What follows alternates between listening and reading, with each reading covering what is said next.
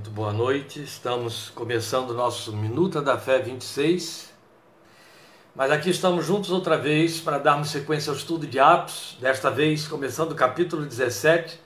E então o nosso Minuta de hoje, que vai se completar na próxima semana, é Minuta da Fé 26, primeira parte, porque o capítulo é longo, o capítulo tem assuntos densos, de novo, como aconteceu com o capítulo 16, é, 16 logo teremos Minuta da Fé 26, semana que vem, parte 2. Hoje, parte 1, é Atos capítulo 17, versículos 1 a 15. Deus os abençoe muito, muito feliz por suas saudações, por sua presença, sua participação. Alegria dessa nossa comunhão e de saber que o que move você a estar aqui, separando este horário, em torno desta tela com Bíblia na sua mão, é o desejo de crescer na graça e conhecimento do Senhor Jesus, crescer no conhecimento da palavra de Deus, de onde emerge, de que se alimenta a nossa fé. Esta é a razão porque aqui estamos, sempre nos disponibilizando com o desejo de encontrar vidas interessadas e desejosas de crescer no conhecimento de Jesus aí do outro lado. Além de que, independente de tudo isso, como temos falado, a cada vez a, o nosso elo de comunhão que procuramos manter através desta oportunidade que Deus nos dá por meio dessas nossas lives. Louvamos a Deus. Convido você então a abrir aí sua Bíblia, por favor, em Atos capítulo 17. Eu vou fazer a, a leitura a partir do versículo 1 até o versículo 15. Por favor, acompanhe com atenção a leitura para que você possa entender a abordagem que nós vamos fazer, a razão porque estamos inclusive chamando este episódio e esta parte, primeira parte do capítulo 17 de zelo enobrecedor. É aqui que temos lições fundamentais para a nossa fé, onde inevitavelmente temos de fazer algumas observações com algum peso de crítica, alguma realidade que não pode ser aprovada no que diz respeito à praxis evangélica de nossos dias e que este texto nos esclarece, nos ajuda a pontuar bem. Então, por favor, me acompanhe aí nessa leitura de Atos 17, de 1 a 15. Tendo passado por Anfípolis e Apolônia, chegaram a Tessalônica, onde havia uma sinagoga judaica.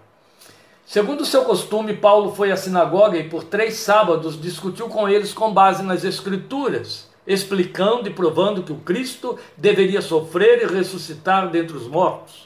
Ele dizia: Este Jesus que lhes proclamo é o Cristo. Alguns dos judeus foram persuadidos e se uniram a Paulo e Silas, bem como muitos gregos tementes a Deus, e não poucas mulheres de alta posição. Mas os judeus ficaram com inveja. Reuniram alguns homens perversos dentre os desocupados e, com a multidão, iniciaram um tumulto na cidade. Invadiram a casa de Jason em busca de Paulo e Silas, a fim de trazê-los para o meio da multidão.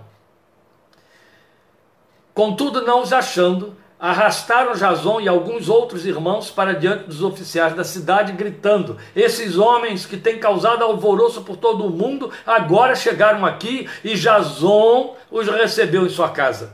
Todos eles estão agindo contra os decretos de César, dizendo que existe um outro rei chamado Jesus. Ouvindo isso, a multidão e os oficiais da cidade ficaram agitados. Então receberam de Jason e dos outros a fiança estipulada e os soltaram. Logo que anoiteceu, os irmãos enviaram Paulo e Silas para Bereia. Chegando ali, eles foram à sinagoga judaica.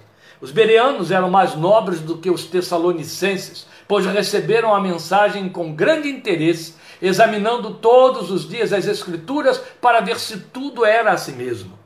E creram muitos dentre os judeus, bem como dentre os gregos, um bom número de mulheres de elevada posição e não poucos homens. Quando os judeus de Tessalônica ficaram sabendo que Paulo estava pregando a palavra de Deus em Bereia, dirigiram-se também para lá, agitando e alvoroçando as multidões. Imediatamente os irmãos enviaram Paulo para o litoral, mas Silas e Timóteo permaneceram em Bereia. Os homens que foram com Paulo o levaram até Atenas, partindo depois com instruções para que Silas e Timóteo se juntassem a ele tão logo fosse possível. Esta é a nossa leitura até o versículo 15. E antes de nós começarmos a abordar propriamente a aplicação, como eu disse, aí considerando como zelo enobrecedor, eu chamo a sua atenção para uma particularidade, elas são ricas, são sempre importantes para a gente considerar na leitura dos textos.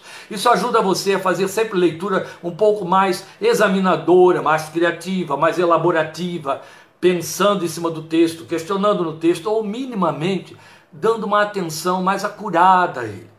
Observe, quando você leu a perseguição movida pelos gentios lá em, em Filipos, eles já tinham entrado em Macedônia, o capítulo 16 anterior, lá em Filipos então foram perseguidos depois que aconteceu a libertação daquela moça pitonisa. E aí, quando eles fizeram a denúncia contra Paulo e Silas aos magistrados, vocês lembram, ela tinha dois aspectos. Eles eram acusados de serem judeus, porque os judeus estavam terminantemente proibidos de fazer prosélitos, por decreto imperial, e outro tanto eles disseram que eles estavam pregando outros deuses.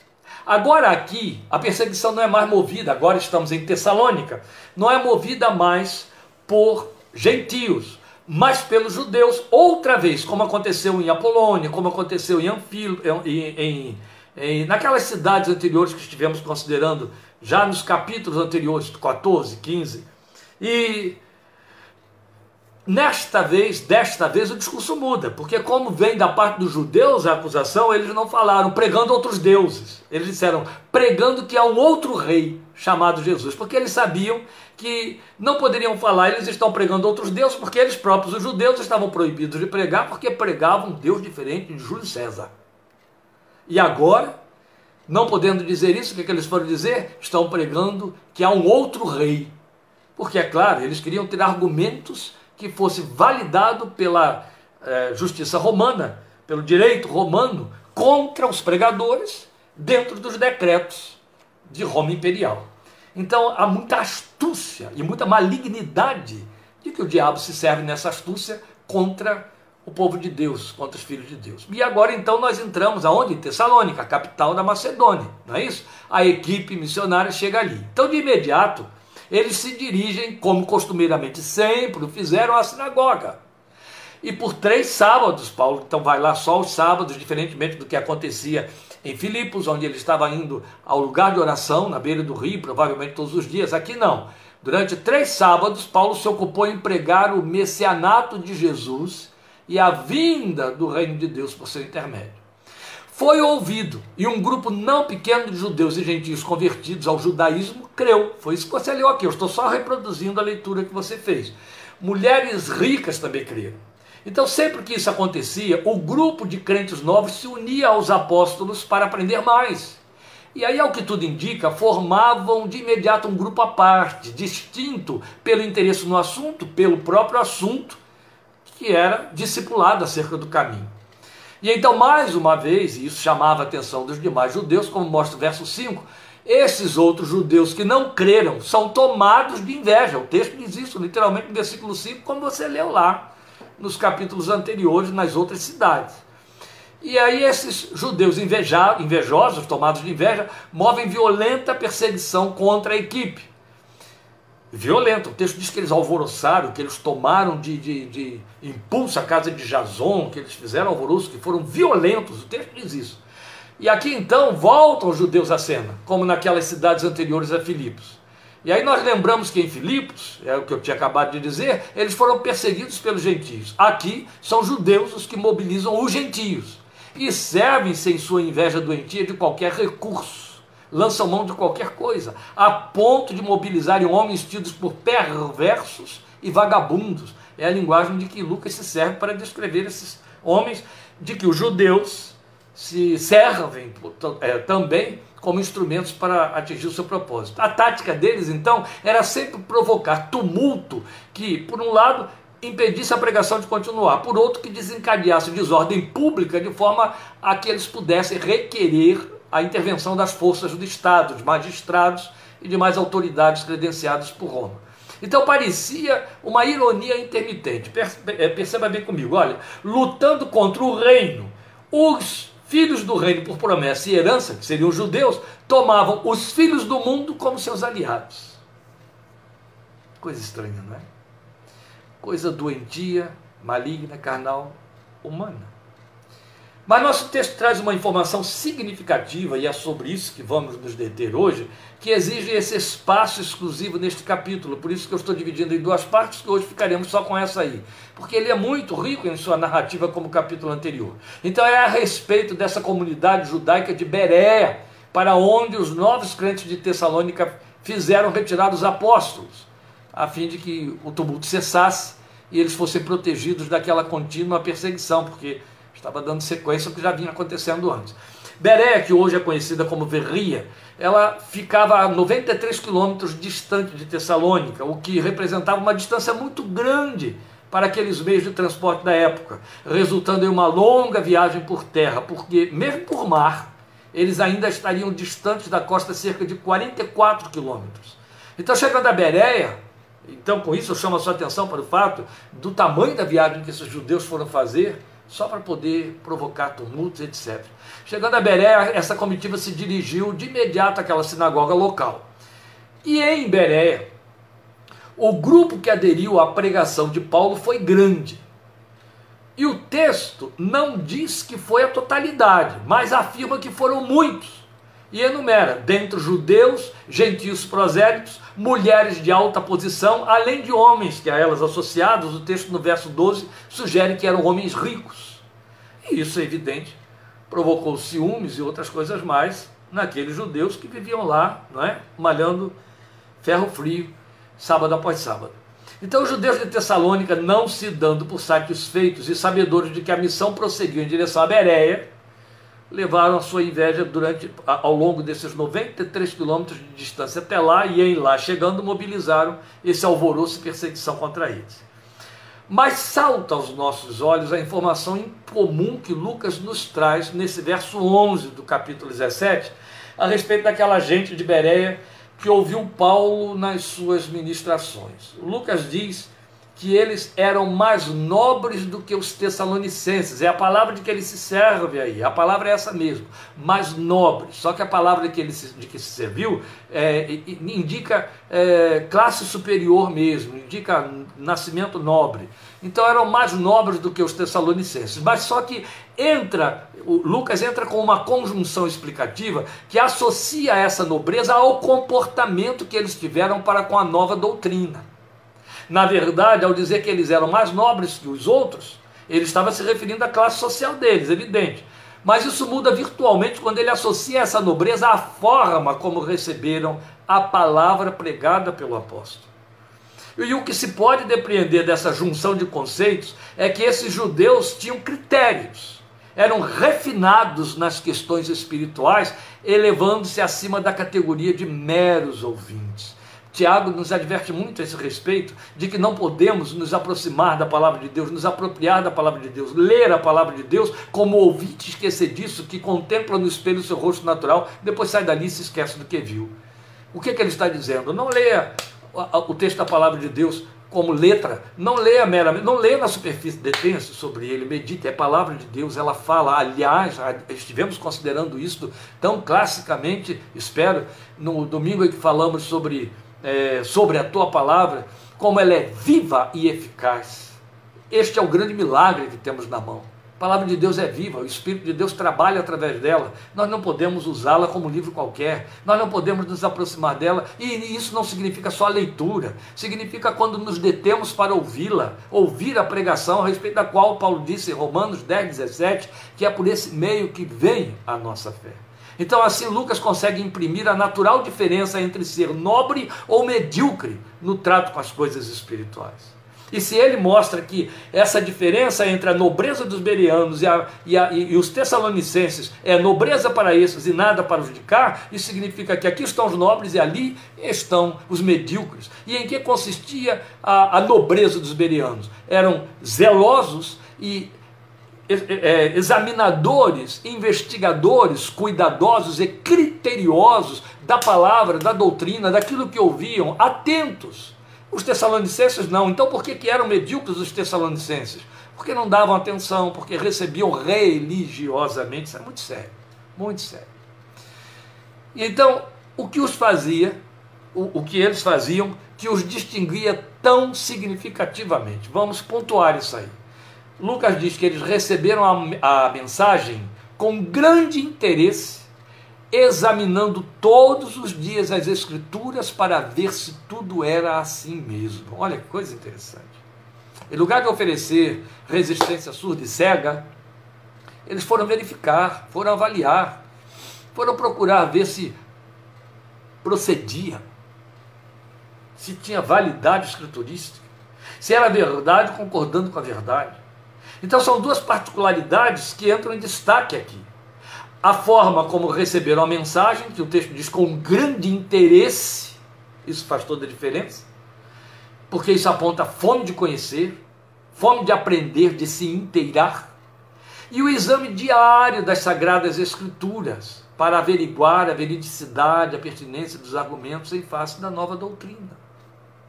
Esses critérios, Lucas diz que fazia deles, faziam deles cristãos nobres. Isso é muito importante.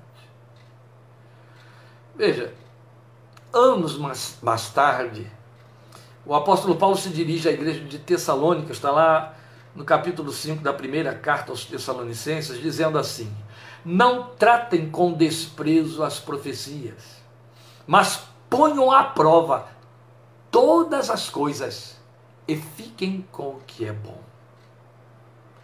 E aí cabe questionar.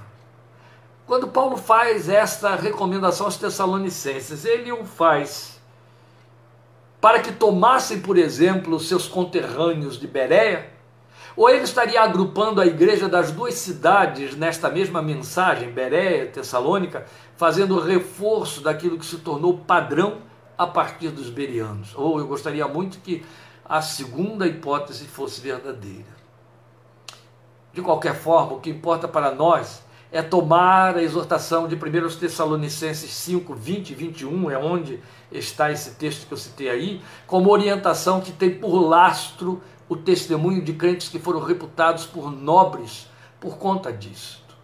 Por conta de que não desprezavam as profecias, e desprezar as profecias não significa não dar interesse à palavra pregada.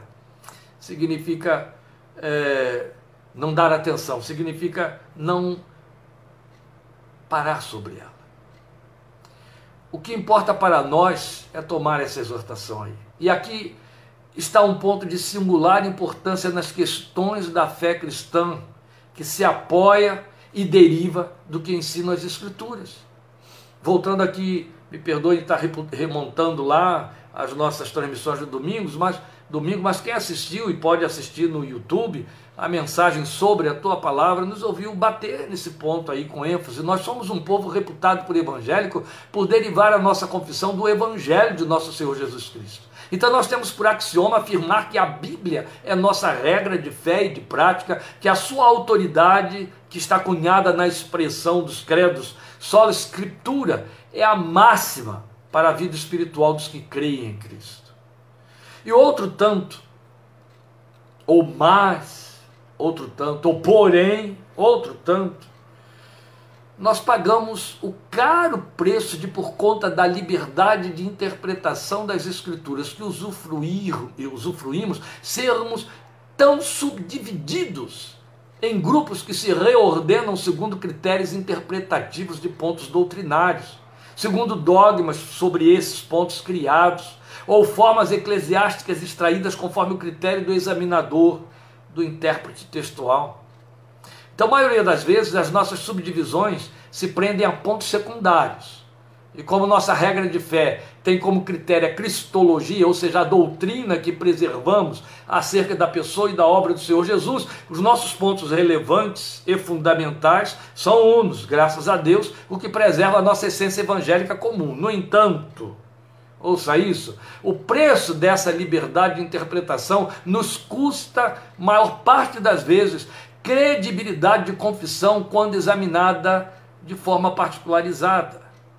Veja, de tempos em tempos, a confissão evangélica é atacada por algum surto de modismo que arrasta multidões na sua esteira do novo, do mistério, até mesmo produzindo criação de novas formas confessionais ou denominacionais. Ao longo de meus quase 50 anos de confissão evangélica, eu vi surgirem novidades que dividiram o pensamento, o comportamento e, consequentemente, o testemunho do homem ou mulher evangélicos.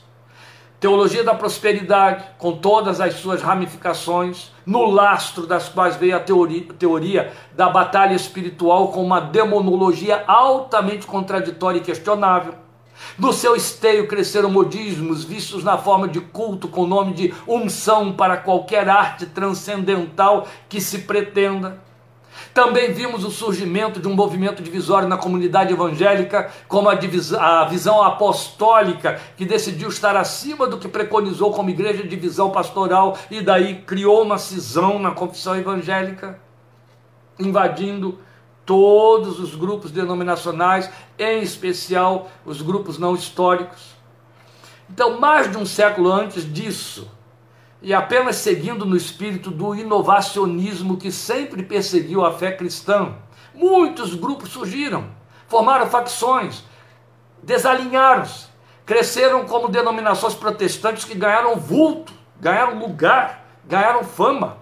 Jeovismo, Adventismo, Mormonismo, ciência cristã e até outros mais. Esse nosso texto histórico, lido em Atos 17, lança luz para identificar causa e consequência de toda essa desordem, desagregações e semelhantes.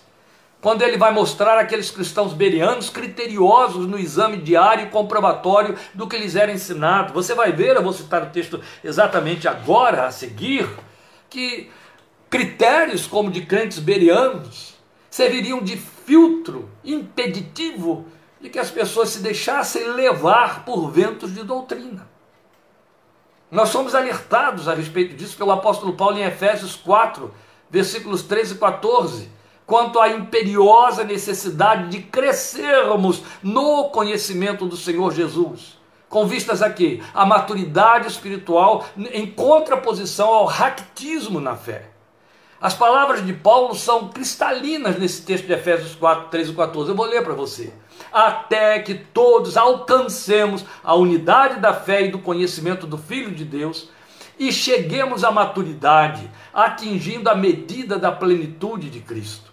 O propósito é que não sejamos mais como crianças, levados de um lado para outro pelas ondas, nem jogados para cá e para lá por todo vento de doutrina e pela astúcia e esperteza de homens que induzem ao erro. É o que você tem aqui. Observe. O jogo de palavras é vívido. Ele diz aí: levados de um lado para outro pelas ondas. Elas surgem de tempos em tempos ondas de novidade, ondas de revelações particulares. São buscadas por aqueles que parecem sentir cansaço da sã doutrina, querem sempre um tempero novo que estimule seus sentidos para que possam continuar frequentando igrejas e se entendendo crentes em Cristo. Mas falta-lhes o critério de a semelhança dos berianos, examinarem cuidadosamente as Escrituras, para ver se Escritura comprova Escritura e não se contradiz em algum ponto. E outro tanto, sua expressão do resultado decorrente disso aí, jogados. Eu ponho aqui entre parênteses para você, por essas ondas de novidade. Jogados para cá e para lá por todo vento de doutrina. É palavra forte mas que nos adverte. Porque o propósito do crescimento na maturidade e conhecimento do Filho de Deus joga isso tudo por terra. Vai na contramão disso, é maturidade contra ser criança na fé. Então, sempre que algo, forma de culto, pretensa revelação especial e particularizada, até mesmo eventos, substituem o espaço que cabe à palavra de Deus, o resultado será um corpo de discípulos que, indo na contramão daqueles berianos, cumpre o profundo lamento de Deus em Oséias 4, 6. Meu povo foi destruído por falta de conhecimento. Há critérios para a interpretação das Sagradas Escrituras.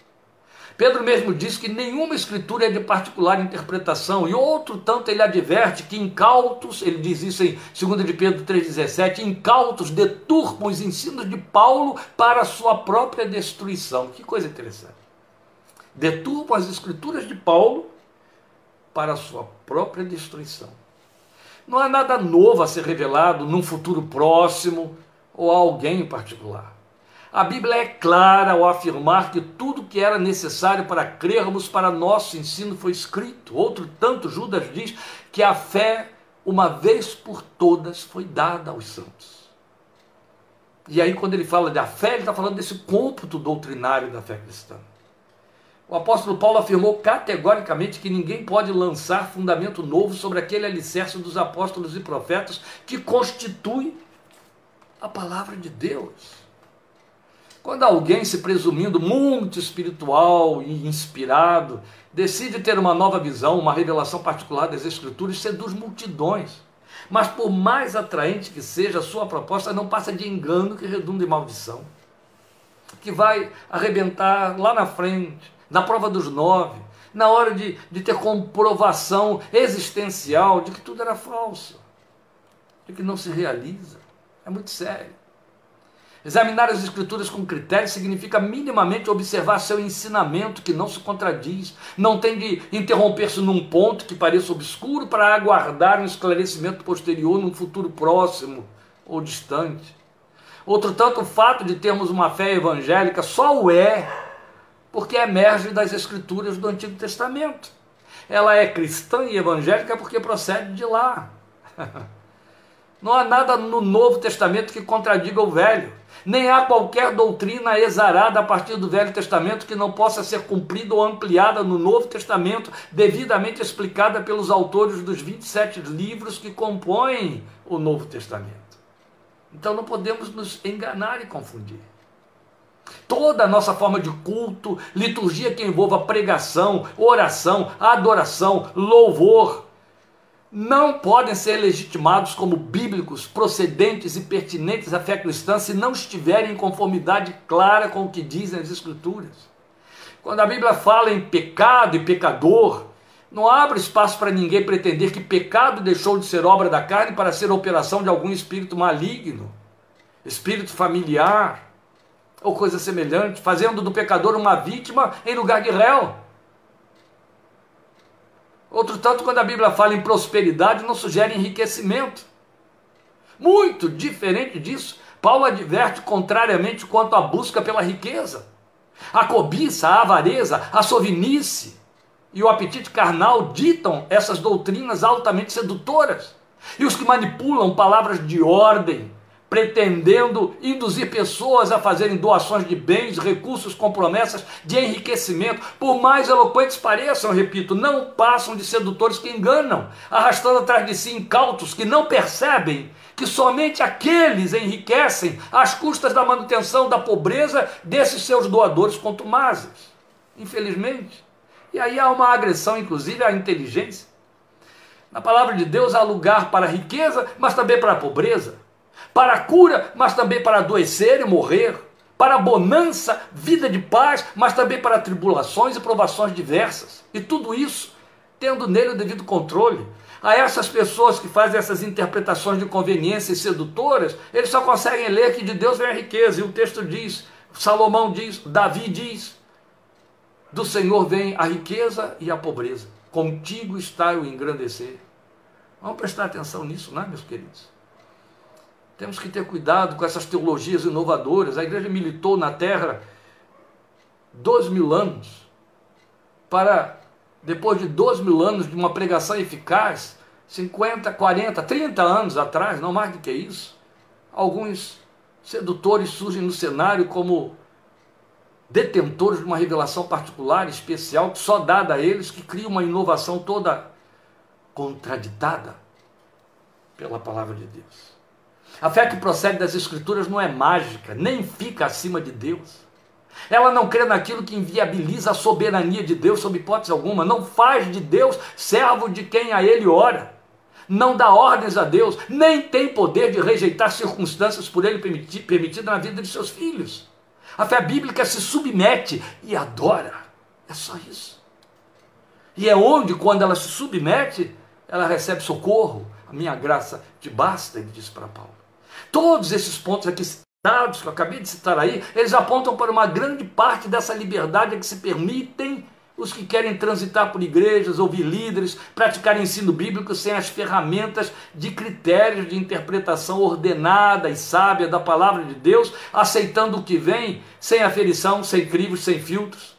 Acabam, por fim, longe do espírito daqueles irmãos de Beréia, caindo naquela profecia de Paulo quando ele advertiu, escrevendo para Timóteo, está na segunda carta, segunda a Timóteo 4, versículos 3 e 4, eu vou ler para você: Pois virá o tempo em que não suportarão a sã doutrina. Ao contrário, sentindo coceira nos ouvidos, juntarão mestres para si mesmos, segundo os seus próprios desejos. Eles se recusarão a dar ouvidos à verdade, voltando-se para os mitos, para as fábulas. Essas coisas atraem.